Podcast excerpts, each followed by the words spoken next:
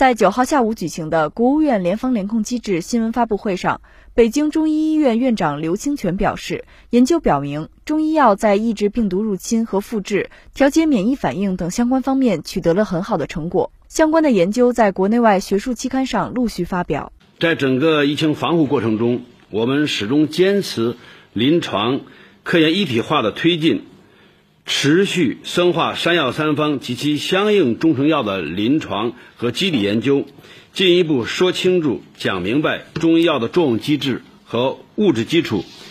研究表明，中医药在可抑制病毒复入侵和复制、调节免疫反应等相关方面呢，取得了很好的成果。相关的研究呢，在国内外的呃学术期刊上陆续发表。下一步。